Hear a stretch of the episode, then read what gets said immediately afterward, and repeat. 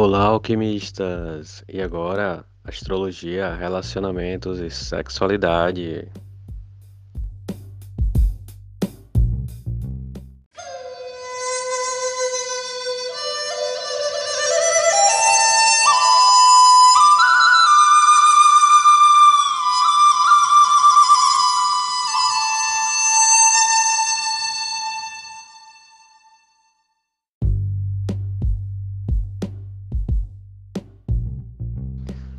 Olá, alquimistas!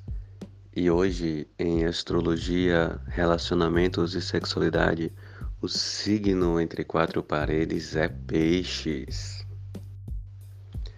Mas, sendo Peixes o signo da vez, quais seriam os signos que combinam com Peixes dentro de uma perspectiva mais relacional?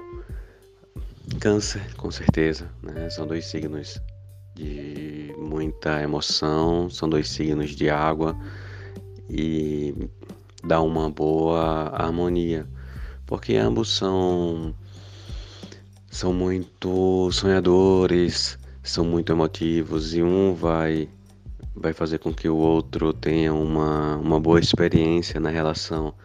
Peixes é um signo que é muito emotivo, muito sonhador, gosta um pouquinho do sofrimento, Câncer parece ser mais forte por fora, mas por dentro é uma manteiga, então se complementam, vão se entender muito bem. No, no sexo, o signo que combina também com peixes uh, do mesmo elemento água, escorpião.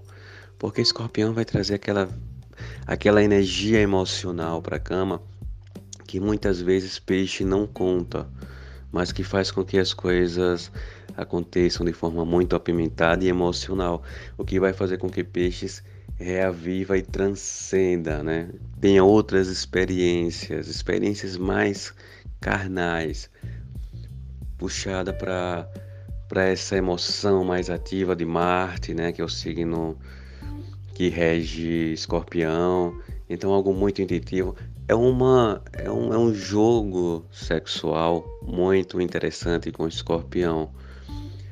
No relacionamento, também acredito ser algo muito interessante, é, porém é muito mais profundo e intenso dentro do próprio da própria sexualidade em si. Uma aparente dicotomia seria com, com signo de aquário, peixes e aquário, porque aquário ele é muito livre, é né? um signo que que preza muito pela liberdade, tem uma. é aparentemente frio, né? Então assim, a frieza ela é aparente, mas Aquário ele sabe cuidar muito bem. Então no campo dos afetos, né? separando um pouco afeto e sexo, amor e sexo, Aquário parece ser algo um pouco mais é, dissonante de peixes. No entanto, quanto à sexualidade, Aquário vai saber lidar com peixes muito bem, porque Aquário está sempre trazendo coisas novas e peixe ele é muito sensorial. No jogo da sedução, né, as pessoas de, de peixes elas são muito sonhadoras, são muito emotivas, elas idealizam muito, elas colocam muito afeto, elas colocam muita muita paixão. Se for uma pessoa de energia yin, ela vai ser ainda mais sonhadora, ainda mais romântica, vai viver o drama da novela mexicana. Se for uma pessoa de energia mais yang, então vai puxar mais para a sexualidade, para uma atividade sexual mais intensa, mas o legal é que a pessoa de peixes ela vai estar tá colocando no sexo aquela, aquela emoção, aquela energia afetiva, aquela energia emocional. Então, o sexo vai ser uma experiência, por mais carnal que seja, ela vai ser muito mais emocional do que carnal. E quanto mais intensa a vivência carnal, sensorial, mais intensa será a emocional. Então isso é muito interessante, porque a experiência emocional vivenciada durante a, a sessão de sexo, durante a prática sexual, vai fazer com que a pessoa de peixes dê um significado àquele ato ainda maior do que ele é.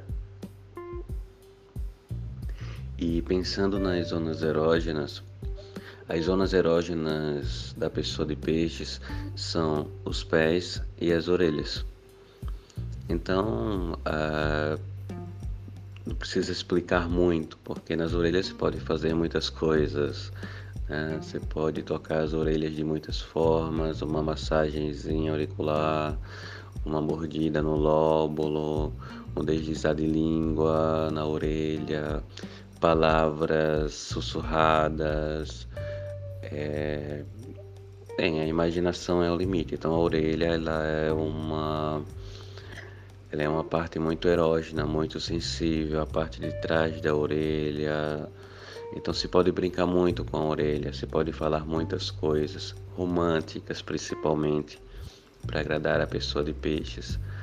Ah, as outras partes erógenas de peixe são os pés, né? Os pés eles são muito sensíveis, então se pode tocar levemente os pés. Claro, cuidado com as cócegas. Os pés eles se acostumam com o tempo e as cócegas elas vão atrapalhando menos, mas os pés eles são altamente erógenos. A pele do pé né, a parte interna do pé, a parte entre os dedos. Então, os próprios dedos eles são erógenos, né, como se toca no dedo, como se toca o pé, uma massagem no pé. Então, isso e o que se diz, né? E mais do que o que se diz é o afeto que se demonstra durante essas práticas.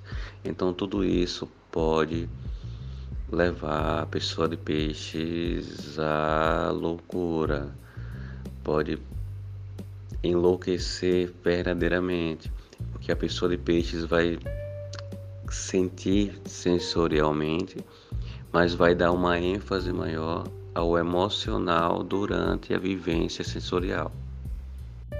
E assim, alquimistas, concluímos mais um episódio de Astrologia, Relacionamentos e Sexualidade. Um beijo enorme, um abraço apertado e o próximo signo entre quatro paredes será Ares.